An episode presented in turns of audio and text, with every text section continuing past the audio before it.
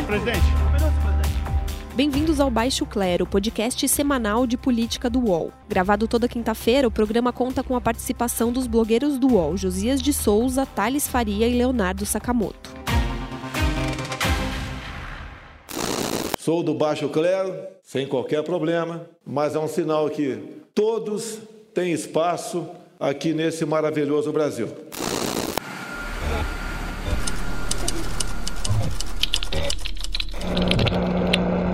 Olá, amigos e amigas! Começa agora mais um Baixo Clero, o seu podcast de política do UOL. Aqui falando dos estúdios do UOL em São Paulo, Leonardo Sakamoto. E junto comigo, em Brasília, Josias de Souza. Josias, tudo bem? Tudo bom, Sakamoto? E Thales Faria, também em Brasília. Brasília. Thales, como é que foi de férias? Foi muito bom, muito curta, né? Dez dias, isso não é férias. Isso é como, como, é, como é que estava o Tahiti? não, fiquei só... Fiquei só em Londres, Paris. Maravilha. Só não, por só. favor. Sem esse só. É, gente, a gente queria. Bem, os temas de hoje, para quem está acompanhando a gente do Baixo Clero, o Baixo Clero tem, trabalha com blocos, cada, cada bloco tratamos de um tema né, da política nacional. Neste, neste programa, vamos falar no primeiro bloco do presidente Lula. Eu não estou reivindicando essa discussão do segundo instância. Estou interessado na minha inocência. No segundo bloco, vamos falar do PSL, do Bolsonaro, das brigas entre o partido do presidente e o presidente. Falta uma assinatura para a gente é, tirar o líder. E no terceiro bloco, vamos fazer um debate né, a respeito do destempero né, e da, das confusões a partir daquele vídeo que viralizou com o governador Dória chamando é, aposentados de vagabundos, tudo no interior de São Paulo. Vai pra casa, vagabundo! A gente começa esse primeiro bloco, então, falando da, do ex-presidente Lula. Eu, eu começo, no caso, eu acho melhor, porque eh, estive nesta, nesta quarta-feira, né, 16 de outubro, lá na Polícia Federal, em Curitiba, né? Uh, ah, para entrevistar junto com o repórter do UOL, Flávio Costa, o ex-presidente Lula. Né? E aí, pra, até para fazer uma, uma geral para o pessoal entender, é, não é assim, por exemplo, a gente não chega lá, bate na porta, ei, quero falar com o homem que está aí dentro. Não, não é. A gente, existe todo um trâmite. Né? No começo nem estava sendo autorizadas as entrevistas com o ex-presidente Lula, é, houve toda uma discussão, houve todo um, um debate para proibir as entrevistas. Aconteceu é que o o, ministro do Supremo, Ricardo Lewandowski, é, chegou a, a, a, permitir a entrevista, depois isso foi cassado por outro ministro, depois o Toffoli manteve. No final das contas, após aquele outro caso em que o site antagonista também foi vítima de, de uma tentativa de censura, é, acabou-se tanto livrando, abrindo, uh, livrando o antagonista dessa, desse risco, quanto também permitindo o ex-presidente Lula de receber entrevistas. Desde então, jornalistas, empresas jornalísticas e apenas eles que têm o interesse em entrevistar acabam indo uh, pedindo para a juíza responsável pela vara de execuções penais de, de, de, lá do Paraná, a juíza Carolina Lebos, autorização, e isso depois é consultado o MPF, consultada a defesa do Lula. O Lula, ele tem entrevistas que ele aceita, entrevistas que ele não, ele diz que não é obrigado a fazer entrevista coercitiva, e aí ele não, algumas ele não aceita, mas os veículos de comunicação grandes, né, ele tem aceitado todos e alguns também veículos menores mais à esquerda.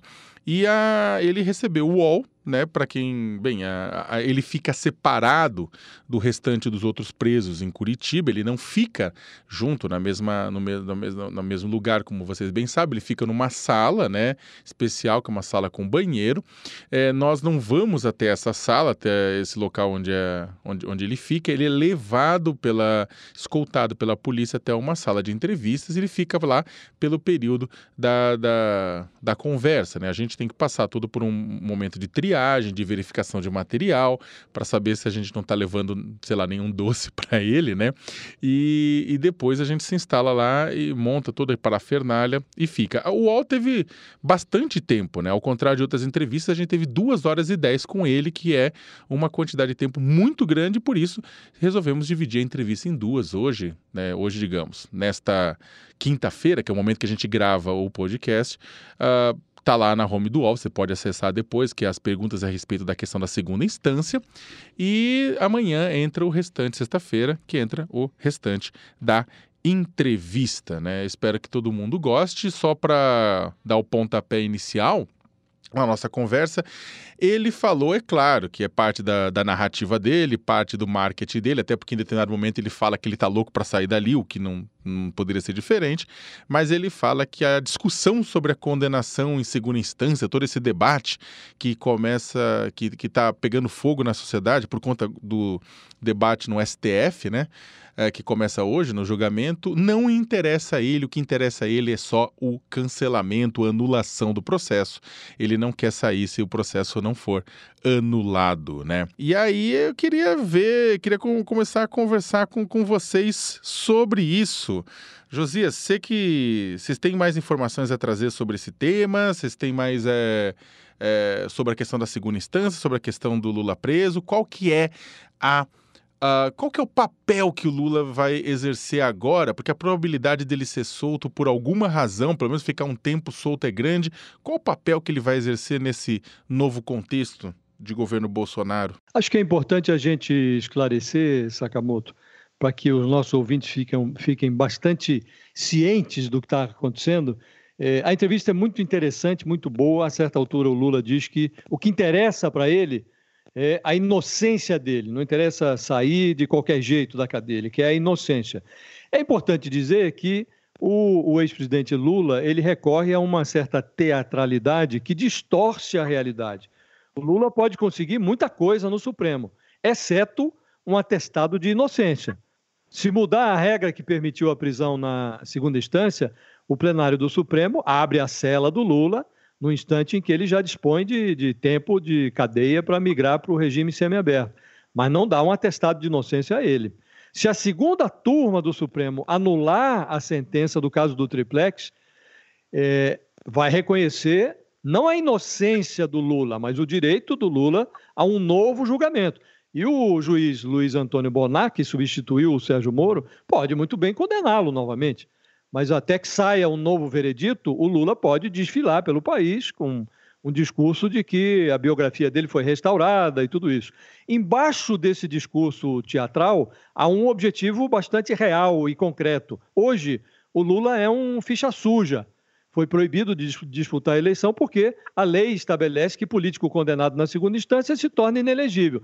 Se mandar refazer o julgamento do caso do triplex, a segunda turma do Supremo vai como que lavar a ficha do Lula, porque aí vai começar o processo de novo. Então, o Lula vai ter que ser julgado novamente. Então, anula-se a sentença do segundo grau, que tira a, a, elegibilidade dele. Aí começa uma corrida contra o relógio, que eu acho que o nosso ouvinte tem que entender. Se não for condenado novamente até 2022, o Lula pode disputar a presidência da República. É disso que se trata. Essa candidatura do Lula interessa ao Lula e também ao Jair Bolsonaro. No momento, o Bolsonaro se dedica a desqualificar qualquer nome que se pareça com uma alternativa política de centro. João Dória, Luciano Huck, por exemplo. Então, o Bolsonaro tenta chegar à sucessão como única alternativa extrema contra o que ele chama de risco extremo, que seria a volta do PT ao poder. Então, resta agora saber é, se as forças de centro terão capacidade de enfiar uma cunha neste, nesta briga é, entre extremos, que é o que se desenha para 2022. Então, para resumir, o que o Lula quer agora é lavar a ficha dele e participar novamente da eleição de 2022. Pois é, e ele deixou isso claro na entrevista quando ele disse que não tinha pretensão, disse a você aí, Sakamoto, que não tinha pretensão de estar ali dando entrevista naquele dia.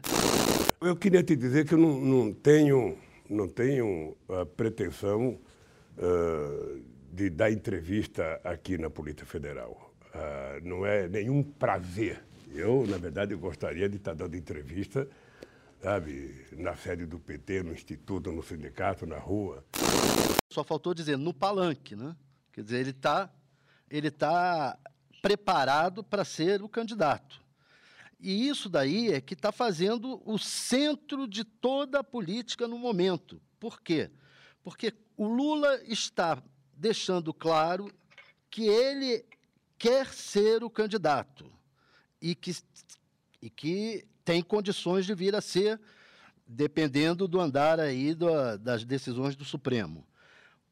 Com isso, o PT não tem um candidato, não está colocando nenhum candidato na rua. O Haddad não está podendo se dizer candidato, porque o Lula é o candidato ainda, como foi em 2018. Com isso, o Jair Bolsonaro, tá, tá, isso está determinando todos os movimentos do Bolsonaro. Essa, essa estratégia do Bolsonaro de coesionar uma parcela da, de, da, dos conservadores, eu não digo mais direita ou esquerda, porque o que nós temos hoje no Brasil é uma, é uma, é uma disputa, e está até no mundo mesmo, uma disputa entre conservadores e progressistas. E o Bolsonaro, é, que está pensando até em criar um partido de nome conservador, é, quer coesionar o grupo conservador para enfrentar a turma do Lula para enfrentar o Lula. Ele acredita que, se ele coesionar esse grupo e o Lula sair candidato, esse meião aí, que pode ser de 40% a 60% da população, a maior parte desse meião virá para ele como veio em 2018. Quer dizer, é decisiva a posição do Lula no quadro político daqui para frente. E na sexta deve sair mais um trecho da entrevista que a gente não publicou ainda, porque é, demos prioridade para a questão da segunda instância. Tem uma pergunta que eu fiz para ele, se ele estivesse apto né, politicamente a concorrer, se ele aceitaria ser candidato a vice-presidente da República em 2022, tal qual a Cristina Kirchner na Argentina. Né? Fiz esse paralelo. Foi engraçado que ele deu uma gargalhada, né? Que diz bastante, né? A gargalhada contrapõe um pouco com a, com a resposta. Na resposta ele diz, não, não vou ser candidato a nada, já fui represidente, essas perguntas podem ser interpretadas de forma equivocada, ser cabo eleitoral, mas aí ele começa a dizer que o PT é o Pelé da política, Pelé não fica no banco de reservas, né? E aí começa a dar aqui ali, colocar que é, o PT tem que, na, do ponto de vista da entrevista inteira, quando você lê, você ouve que ele acha que o PT tem que manter sua hegemonia na esquerda, que é exatamente o que, como o Josias falou, que o Bolsonaro quer também. O Bolsonaro quer é, uma nêmesis, né? Quer uma antípoda, quer brigar com alguém, quer se contrapor alguém. E da mesma forma também o Lula gastou bastante saliva na entrevista para dizer que não acredita na existência de antipetismo é, estrutural. Eu não vejo qual é a ideia de tentar criar o conceito de antipetista. Não existe antipetista, antipSDBista, antipetista. Não existe. Eu quero te dizer que o antipetismo, muita gente que as pessoas que hoje dizem não votaria no PT, podem votar. Depende da circunstância, depende do programa, depende da candidatura e depende dos adversários pode ser, é claro, marketing do ponto, da ponto de vista dele, e se não for marketing, talvez seja um pouco de cegueira, né? É, acho que é importante também as pessoas perceberem que, é, aos olhos de hoje, está se esboçando para a próxima sucessão presidencial um quadro muito parecido com a anterior. A incompetência dessas forças de centro para viabilizar um nome, evidentemente isso pode ser corrigido nos próximos três anos, a sucessão ainda é um ponto distante na, na folhinha, mas a, a incompetência dessas forças de centro tem permitido que é, a disputa política no Brasil continue polarizada, sem muitas alternativas é, que pareçam viáveis na, na zona do centro. Então, se permanecer esse cenário, o Bolsonaro está caindo nas pesquisas, mas chegando lá na frente, todo mundo que for antipetista vai cair no colo de novo do Bolsonaro. Acho que é, vai ser uma grande incompetência das forças de centro se não conseguirem se aglutinar em torno de um nome. Estamos chegando no final do primeiro bloco, né, sobre que discutimos, discutimos o papel do Lula nessa nova conformação política nacional. Recebemos dos ouvintes com toda semana perguntas, né, questões que são normalmente respondidas no programa. Normalmente a gente deixa para o final, faz um questionamento. Então, neste bloco, a gente respondeu a pergunta de, do ouvinte Caio Brandão, arroba Caio Brandão 2019, que ele questionou se o Lula poderia ser solto, né? Se ele poderia ser solto e a gente poder, ele pode. A questão é que entre o céu e a terra mais coisas do que a gente conhece. É, no próximo bloco, vamos falar de PSL e Bolsonaro. Os podcasts do UOL estão disponíveis em todas as plataformas. Você pode ver a lista desses programas em uol.com.br/podcasts. Recebe salário, faz transferência, pagamento, recarga de celular e até empréstimo, tudo sem taxa. PagBank, a sua conta grátis do PagSeguro. Baixe já o app e abra sua conta em 3 minutos. Por enquanto está tudo em paz. Não justifica que eu estou tumultuando a relação com o partido, que eu estou dividindo, não justifica. Eu estou calado e vou continuar calado nesse assunto. Olha só, nós estamos com 26, falta uma assinatura para a gente é, tirar o líder, tá certo? E botar um outro. Se alguém um grampo no telefone, primeiro uma desonestidade. Estamos de volta com Baixo Clero, o seu podcast de política do UOL. É, no primeiro bloco a gente falou sobre o ex-presidente Lula, né? E neste segundo bloco vamos falar sobre a relação entre o presidente Jair Bolsonaro e o seu partido, ou não, não sei se dá para chamar mais de seu partido, o PSL, né? Para começar, eu acho que valeria a pena a gente, a gente lembrar uma foto que viralizou essa semana que é uma foto da, da, da, fotógrafa Gabriela Biló, que foi capa do jornal Estado de São Paulo, né, do Estadão, no, nessa quarta, dia 16, em que mostra, eu acho que todo mundo viu, você, se você está ouvindo um podcast, é que você tem rede social e você deve ter visto essa foto, em que aparece Jair Bolsonaro é, fazendo uma imitando uma arminha, do jeito que ele gosta de fazer, é, na foto parece que essa arminha está apontada para o juiz, é, o ex-juiz federal e ministro da Justiça Sérgio Moro, que aparece de cabeça baixa, resignado, e ao lado dele um Paulo Guedes risonho e ao fundo senhores com óculos escuros no melhor estilo ditadura militar. E essa foto viralizou exatamente pela, pelas críticas que têm sido feitas ao, ao, ao, ministro da Justiça, Sérgio Moro, de uma certa subordinação, melhor ainda, submissão a Jair Bolsonaro. E também porque nesta quarta-feira aconteceu também, era a, a, houve uma havia, houve o rescaldo né, da ação da Polícia Federal comandada pelo, pelo, pelo, próprio Moro contra o presidente do PSL, Luciano Bivar, né, naquela investigação das, das candidaturas laranja da sigla em que eh, a PF visitou endereços de Bivar em Pernambuco. Thales, o Josias começou outro, vou perguntar para você. Thales, você acha que a foto é representativa desse nosso, dessa nossa semana? É uma foto que realmente marca uh, a nossa semana ou é simplesmente uma curiosidade? Não, ela chama atenção porque ela, ela dá a entender que possa o Bolsonaro ter sabido antes de que alguma coisa viria é, contra o Bivar. Sabido antes a partir do Moro. A partir do Moro, né, naturalmente. E, e, e no, no rescaldo disso que ocorreu na semana, foi que o Bolsonaro mostrou que sabe criar confusão com os aliados é, da melhor forma possível. Eu voltei de férias para ver cenas que nunca tinha visto nesses quase 30 anos de cobertura de política de Brasília. O presidente da República implodindo o seu próprio partido.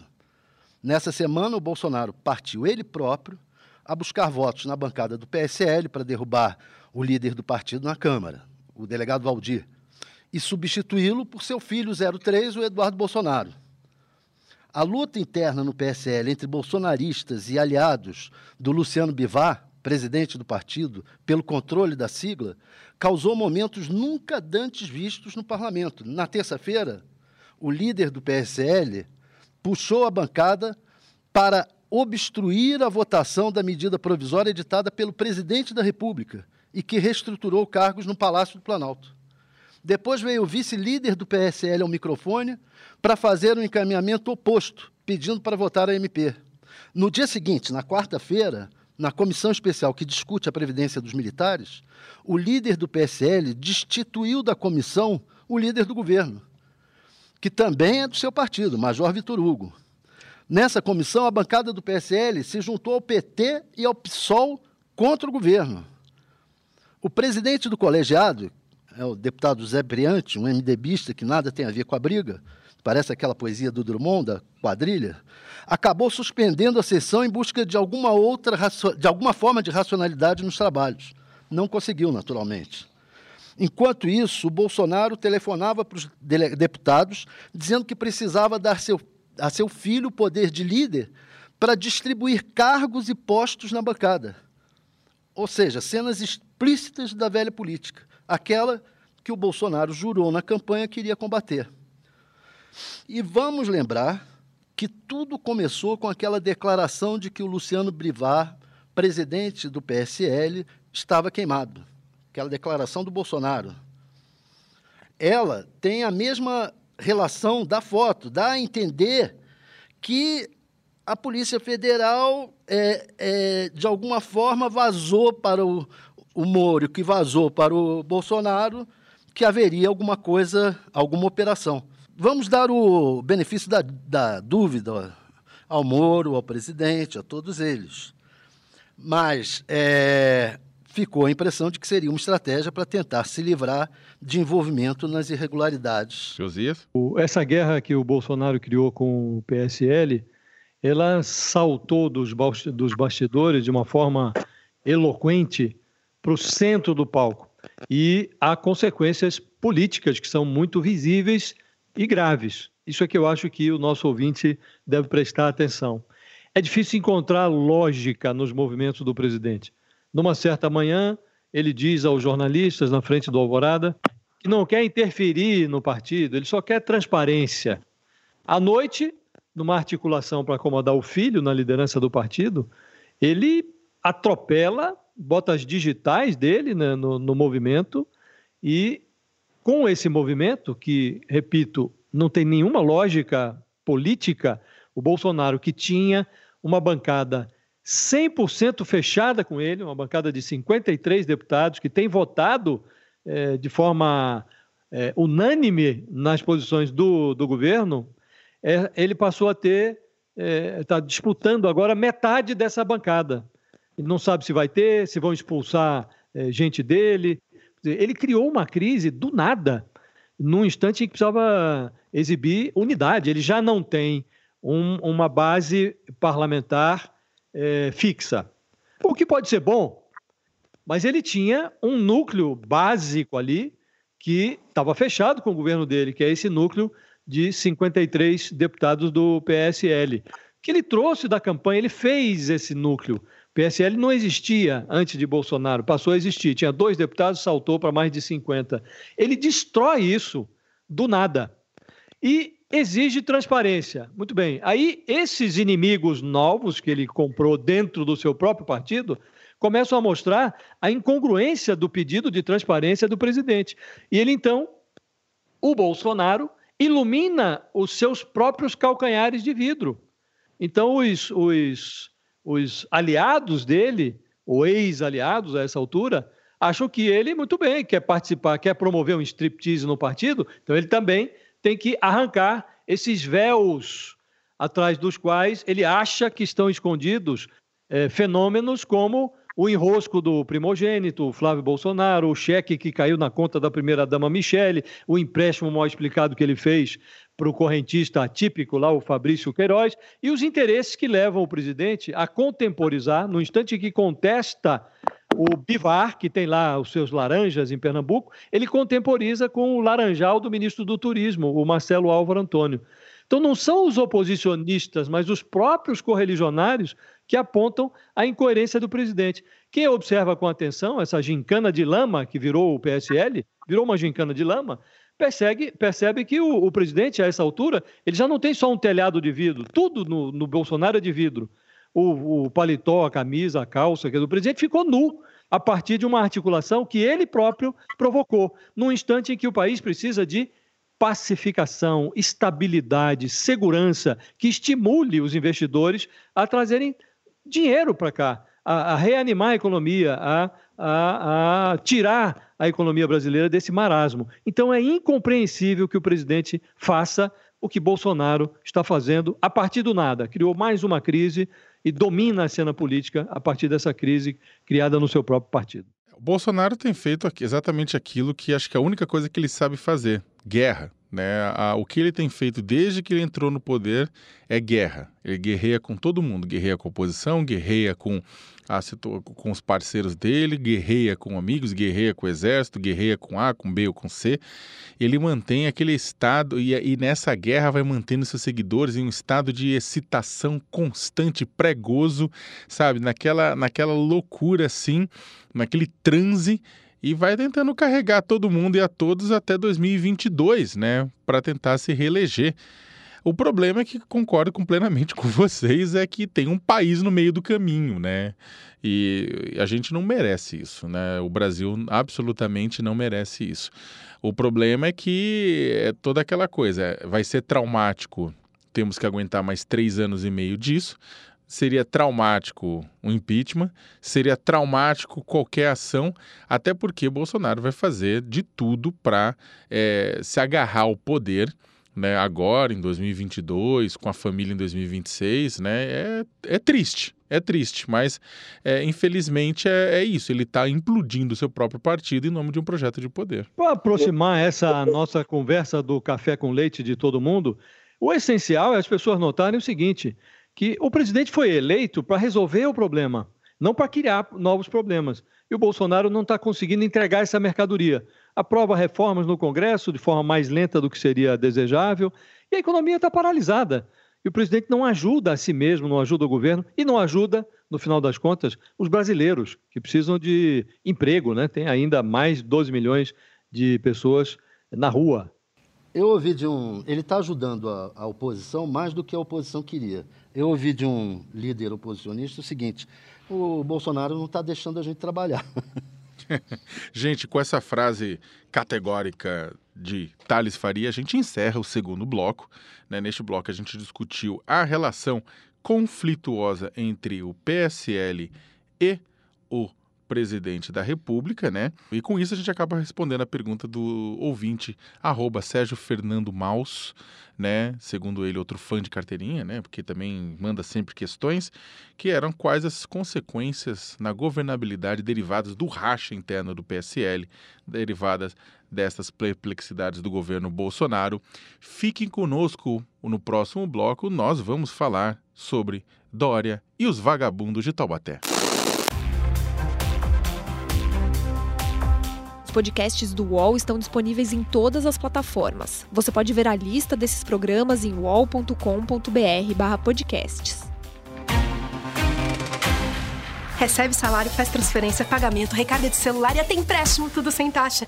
PagBank, a sua conta grátis do PagSeguro. Baixe já o app e abra sua conta em 3 minutos. Estamos de volta com Baixo Clero, o seu podcast de política do UOL. Comigo, Leonardo Sakamoto, José de Souza e Thales Faria, ambos de Brasília. Gente, nessa semana, nessa semana, não foi só Bolsonaro, né? Da, da dobradinha Bolsodória, o Dória fez enquanto o Bolsonaro fazia arminha com a mão, fez toda aquela coisa lá, o Dória, num comício, né? Num, num, ele vai falar lançamento, tudo, mas na prática é um comício em Taubaté, interior de São Paulo, grande Taubaté. Um abraço a todo mundo, né?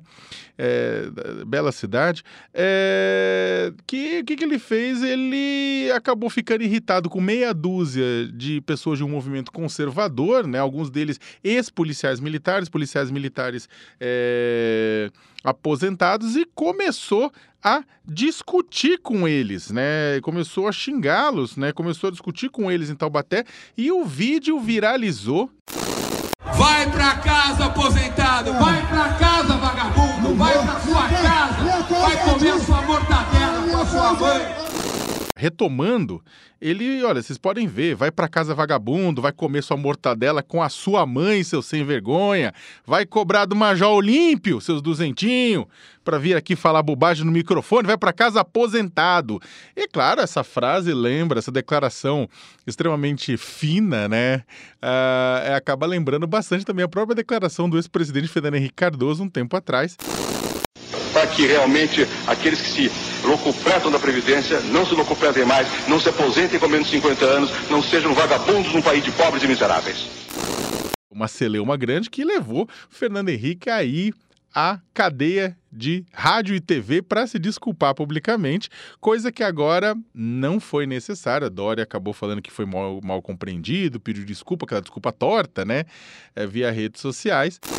Confesso, ontem eu acabei me excedendo. Portanto, a essas pessoas e aos aposentados, eu peço desculpas. Mas no novo patamar político que a gente vive, isso aqui não choca mais, parece? Ou choca a gente? Tem horas que eu chego a acreditar que não entendo mais nada de política. Parece que virou moda. é, parece que virou moda xingar pobre no Palácio dos Bandeirantes e aqui no Planalto. Esse negócio de dizer que o sujeito come pão com mortadela é, um, é uma forma de falar que o sujeito não pode comer presunto e nem um bom bife. Ou seja, é pobre.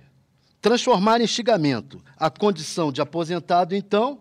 Outro dia, ao deixar o Palácio do Alvorado, o Bolsonaro falou que um dos sujeitos que estava ali, lhe pedindo emprego, não ia conseguir nada porque tinha bafo de cachaça. No que eu havia aprendido na política, esse negócio de destratar os pobres tirava voto, que políticos faziam o contrário, elogiavam os pobres, mesmo quando não acreditavam nisso. Mas agora parece que o mundo virou de cabeça para baixo. Aqui ganha a eleição quem xinga o povo de pobre, aposentado de vagabundo, homossexual de doente, desempregado de bêbado. O curioso é que não é só por aqui. A onda agressiva e conservadora criou o Donald Trump no ZEUA, o Boris Johnson na Inglaterra, o Beppe Grillo na Itália, aquele comediante que, e palhaço que virou, que criou o movimento Cinco Estrelas, que se tornou o terceiro maior partido do país. Mas voltando aqui para o Brasil, me parece que essa descompostura do Dória tem a ver com a disputa entre ele e o Bolsonaro para saber quem será o candidato dos conservadores nas eleições para presidente da República em 2002. Você não acha isso, Josias? Tem certos políticos que incorporam esse estilo cascadura ao seu estereótipo, né? Parece ser o caso do, do Bolsonaro. Teve outro dia um sujeito que perguntou a ele lá na frente do Alvorada e o Queiroz, ele falou, tá com a sua mãe, né? Um negócio de, de, um, de um, um nível é, extraordinariamente baixo, né? Mas em política, o grande mal, que não é o caso do Bolsonaro, porque o Bolsonaro não acha que é necessário explicar nada, mas o grande mal na política começa justamente pelas explicações. Então, na... E o pior é que na era digital, a explicação que o Dória, por exemplo, foi às redes sociais para tentar explicar, pedir desculpas a quem merecia desculpas, que são os aposentados, mas reafirmar que não, não, não mereciam respeito aqueles que estavam lá é, admoestando ele, falando alto e tal. No, no, na era digital, essas explicações elas acabam não resolvendo o problema, porque o material que causou o prejuízo ele está disponível numa mídia qualquer e vai ser utilizado pelos adversários na, na, na próxima eleição. Tem muitos casos de, de, políticos que tropeçam na língua, mas esse, esse caso do Dória é, o Sakamoto já lembrou, se assemelha demais com o, o caso do Fernando Henrique. É, foi um outro contexto, mas o Fernando Henrique tinha mandado para o. Acho que foi em 98, isso já tem o quê? 21 anos. O Fernando Henrique tinha mandado para o Congresso uma reforma da Previdência. E aí estava lá tramitando essa reforma, ele foi dar uma palestra no Rio de Janeiro. E nessa palestra, ele disse lá alguma coisa como é, é, mandei a reforma porque eu queria acabar com privilégios daqueles que se locupletam com aposentadorias. Aí, a certa altura, ele fala: não se locupletem mais, não se aposentem com menos de 50 anos. Aí diz que quem, quem se aposentava menos de, com menos de 50 anos era vagabundo, num país de pobres e miseráveis. O, o, vários auxiliares do presidente tinham se aposentado com menos de 50 anos, a começar do então ministro da Previdência, que era o Reynold Stefanes. Então ficou entendido, é, mal ou bem entendido, que o presidente tinha chamado o aposentado de vagabundo. O Dória agora corre o, o mesmo risco. O Fernando Henrique convocou a Rede Nacional de Televisão, se explicou, mas tá, não adiantou. Na eleição seguinte, evidente que não foi só por conta disso, mas isso ajuda a compor o quadro que levou o Lula ao Palácio do Planalto na eleição seguinte. E o, o Tucanato, o Fernando Henrique, eles estão se explicando até hoje. Então, acho que o, o, o Dória, ele perdeu a noção de que certos comentários eh, não podem ser ditos, sobretudo por um político como ele, que diz que eh, cultiva eh, o, os bons hábitos, a boa educação. tem que, o sujeito tem que ter é, resistência, tem que resistir às provocações, porque isso vai virar uma mídia que vai ser usado. E é, é inacreditável que o cara é, não, não e tem uma e tem uma coisa e tem uma coisa nisso aí que é engraçado que é o seguinte. Ah não ah, antes, antes de comentar e tem um terceiro que é o caso do Kassab também. Lembra que ele expulsou de um posto de saúde né um, um popular Verdade. gritando vagabundo porque o popular exatamente estava protestando contra a administração dele. Vagabundo Agora, um ponto interessantíssimo é que a é que eh, tanto do Fernando Henrique quanto do Kassab, como você bem lembrou, estava em outro momento, não era um momento digital. Agora a internet não esquece, né? É, agora, o ponto é saber, né, o quanto isso foi estratégia de Dória ou isso foi fígado de Dória. Se foi estratégia, foi a pior estratégia do mundo, porque ele não xingou. A, no Brasil é o seguinte: aposentado, se você se tivesse sido, no caso, professor, jornalista, artista, qualquer coisa, o pessoal até relevaria ou teria um impacto diferente, mas ele deu o azar de chamar de vagabundo policiais militares aposentados, né? Isso aí tá dando um bafafá né? Porque aí o pessoal tá falando, pessoas que combateram a guerra urbana e o Dória tá, na verdade, tá menosprezando, né? Ele deu, ele deu o azar da, da pessoa, né? Ser uma, um policial militar, que são, é um grupo conservador, é um grupo eminentemente conservador. Agora, tem um ponto que eu ia falar que também é interessante, é que a gente vive num momento, né? Que a gente poderia até discutir isso em outro programa, em que muitos leitores votam nos políticos porque acham eles sinceros, né? Ah, não, mas esse político é sincero. Ah, pelo menos ele está falando o que ele está pensando, ele não está mentindo, porque o pessoal, cansado da mentira, cansado da, da disfarçatez de determinados, determinados políticos, fala: não, mas pelo menos esse é sincerão, é honesto, que é exatamente uma das qualidades de Bolsonaro. O problema, e agora do Dória também nesse caso, o problema é que ser sincero chamando o seu eleitor de vagabundo, de mortadela, de, sabe, criticando aposentado, não parece ser a melhor o melhor dos mundos, né? Eu acho também que tem que ir um outro aspecto aí, que é o seguinte: é, o Fernando Henrique, bem ou mal, vamos ser mais ou menos justos, o Fernando Henrique não era do perfil dele sair xingando as pessoas. Então aquilo destoava do perfil dele. É, o, o Bolsonaro, o Dória, os xingamentos neles é, fazem parte meio do perfil que, ele, que eles desenham para o eleitorado deles. Então, no caso do Fernando Henrique, que cultivava um eleitorado diferente, aquilo jogava contra ele. Eu não sei se essa gente não está pensando, o Dória, o Bolsonaro, que isso é a favor deles. Como pensa o Donald Trump, como pensam é, esses, esses, esses caras agressivos que estão é, surgindo por aí. Né? Eu acho que no, o Dória não é comparável em termos de agressividade com o Bolsonaro. Né? Se fosse o Bolsonaro, eu diria que era estratégia. No caso do Dória, acho que foi um erro mesmo. É, você confunde sinceridade com sincericídio, né? Acho que o Dória vai ter que comer ainda muito feijão com arroz para chegar vivo em 2022, politicamente vivo, digo. Isso eu concordo. Para chegar vivo, ele vai ter que comer muito feijão com arroz. É, né? até porque, tipo, ele está parecendo só estagiário do Bolsonaro dessa forma, né? Então, a... Né, vamos ver o que acontece. Gente, é, estamos encerrando o nosso programa, né? Chegamos ao final. Este terceiro bloco, nós tentamos é, responder a pergunta de arroba Myron Miranda Cardoso, né? Sobre os lados certos da política. E hum, meu amigo, minha amiga, não existe um lado certo na política, pelo menos na política brasileira hoje. Parece que tudo está, como diria Tales, de ponta cabeça. O lado certo da política é o lado do avesso, Sakamoto. boa, boa, Josias. E com essa frase é, lacradora de Josias de Souza, encerramos o Baixo Clero de hoje. Agradecer a todos e todas que nos ouviram. Até logo, Josias. Até logo, Thales. Até a próxima. Até logo, um, uma boa semana a todos e até a próxima. Até a próxima para todos. Chega ao fim esse episódio do Baixo Clero. Lembrando que você também pode conferir as melhores análises sobre o cenário político atual nos blogs dos nossos comentaristas no portal UOL. Baixo Clero tem pauta e edição de Maurício Duarte, edição de áudio de Jefferson Barbosa e coordenação de Diogo Pinheiro.